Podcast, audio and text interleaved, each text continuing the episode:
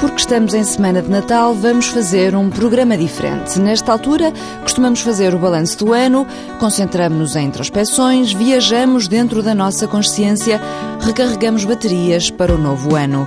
Inspira, expira. Esta semana vamos falar de yoga.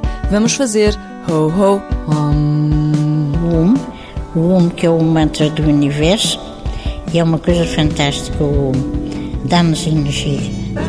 Better not stop, better not stop moving, better not stop, better not stop moving, better not stop, better not stop moving, better not stop, better not stop moving. Vamos começar a, a aula. Clotilde Ferreira, Estão sentados, confortáveis, 90 anos. começam a centrar, a descontrair. Descontraem os ombros, as omoplatas, os braços, as mãos. Relaxam bem a nuca, o crânio, o alto da cabeça. Sintam a vossa respiração. Entreguem-se. É a professora de yoga mais antiga do país. Nasceu entre a Primeira e a Segunda Guerra Mundial. É 24, 1924. E não é só no país. A professora de yoga que pratica, eu sou a segunda no mundo. E eu ainda não parei, não quer dizer que não pare, não é? Mas por enquanto, até hoje ainda não parei. Dou quatro aulas às segundas, quartas e sextas, uma aula às terças e quintas e uma aula ao sábado. Trabalha com base na respiração. Inspiramos e expiramos pelo nariz, mas quando nos recebemos a primeira respiração, ela é abdominal, o bebê. O bebê respira pela barriguinha. Quando respiramos daqui, ficamos ansiosos. Treinamos. Eu faço as três respirações. E as quatro. A abdominal, a diafragmática, a torácica e a subclavicular e a yoga completa. As pessoas sabem respirar, todas. Simplesmente, por exemplo, há certos asanas, certos exercícios em que temos uma respiração torácica, outros temos uma respiração abdominal, outros uma diafragmática, que é para mim uma das mais difíceis. Mas temos que pensar, saber respirar. A professora Clotilde, como é tratada no Ginásio Clube Português, lembra que a respiração é fundamental na corrida. Por isso mesmo, há muita gente que encontra no yoga um treino complementar à corrida. Automaticamente, se fazemos treinos, a respiração vai ao sítio que deve ir. Um animal também não vai pensar se está a pensar pela barriga, não é? Não, com o treino é uma coisa normal. Se, eh, por exemplo, nos cansamos e passamos à, à alta ou à subclavicular, automaticamente sabemos depois descer para acalmar. Os truques de Clotilde Ferreira, professora de yoga, 90 anos, não parece estar a pensar na reforma, deve ter um segredo de longevidade. O segredo é o yoga. O yoga e sentir o mundo, sentir a natureza, sentir que a natureza nos pode ajudar e não destruir. Isso é muito importante. Por exemplo, o correr, como me falou há bocado, é ótimo, mas a gente tem que ir treinar. Eu vejo pessoas que fazem estas corridas caidão, já de uma certa idade, a cair de podres, de fatiga. Porque para correr também tem que ter um treino, tem que se correr todos os dias, um tanto, para depois esses grandes corredores é assim que fazem. Não é, hoje há uma corrida não sei quê, e inscreve-se uma data de gente. Aquilo não é correr, aquilo não faz bem, aquilo faz mal. Agora, o correr, sim, o correr, aliás, vê como eles respiram, os corredores, não é? Vê-se Como é que eles respiram? pela, pela barriga.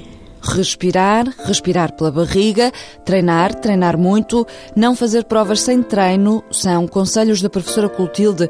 Aos 90 anos ainda dá aulas no Ginásio Clube Português.